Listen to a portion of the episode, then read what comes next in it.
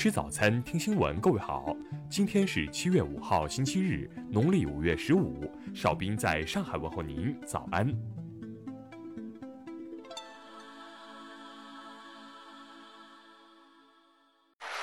首先来关注头条消息。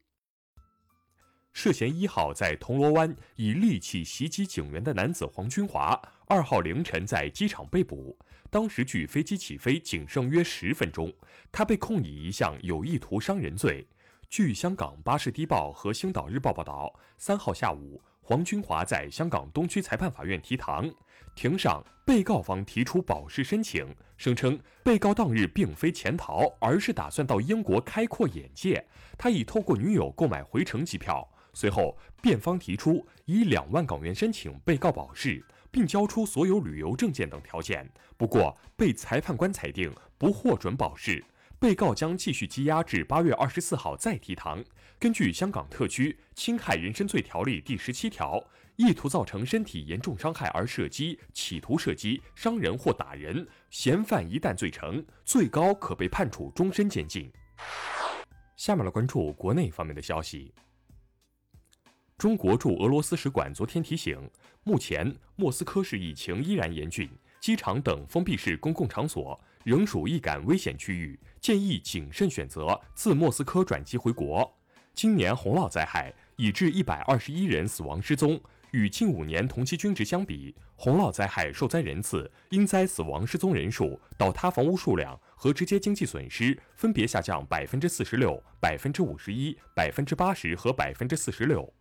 报告显示，今年上半年全国四十城新房成交量同比下降百分之十八，同比降幅持续收窄。韶关、温州、杭州等六城成交量同比增长，珠海、武汉、西安同比降幅最大。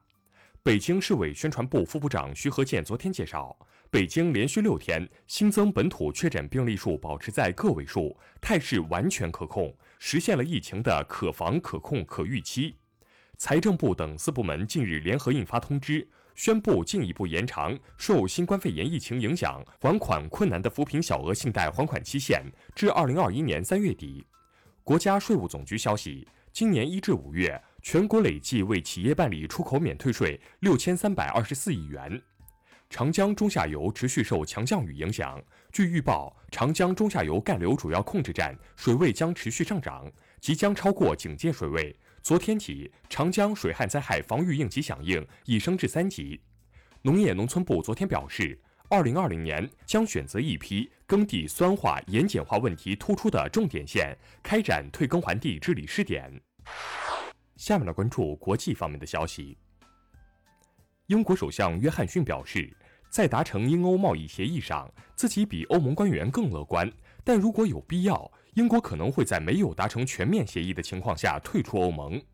据外媒报道，新加坡爆发史上最严重登革热疫情，在过去的一周，共报告了一千四百六十八例登革热病例，创历史新高。朝鲜外务省第一副相崔善基发表谈话称，在美国的眼里，朝美对话是处理其政治危机的工具。朝方没有必要与美方坐到一起谈话。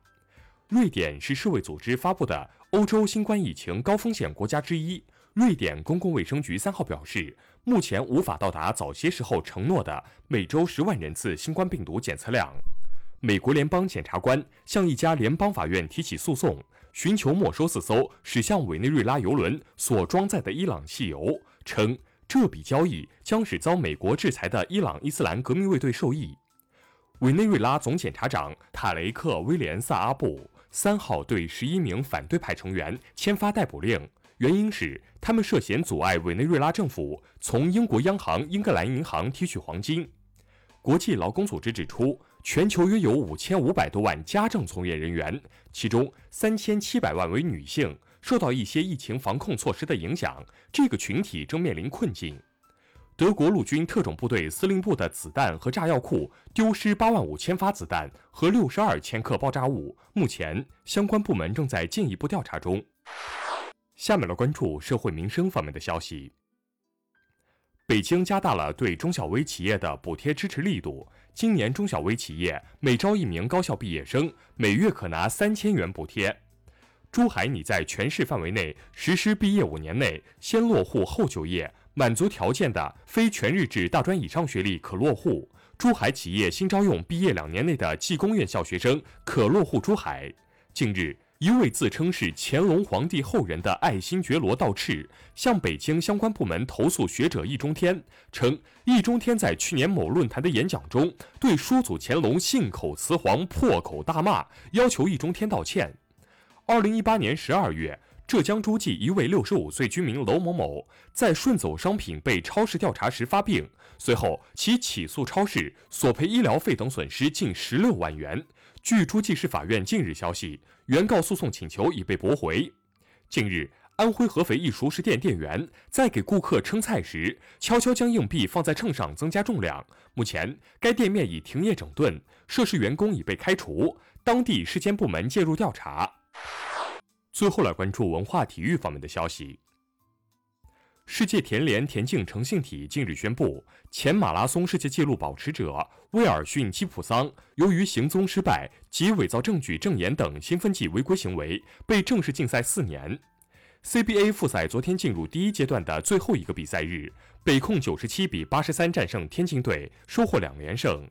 印度泰姬陵将于六号起重新向游客开放，游客需佩戴口罩、保持社交疏离等措施才能进入景区。据外媒日前报道，滚石乐队和保罗·麦卡特尼等一百五十多位音乐家联名请求英国政府在新冠肺炎疫情中援助现场音乐产业。以上就是今天新闻早餐的全部内容。如果您觉得节目不错，请点击再看按钮。咱们明天不见不散。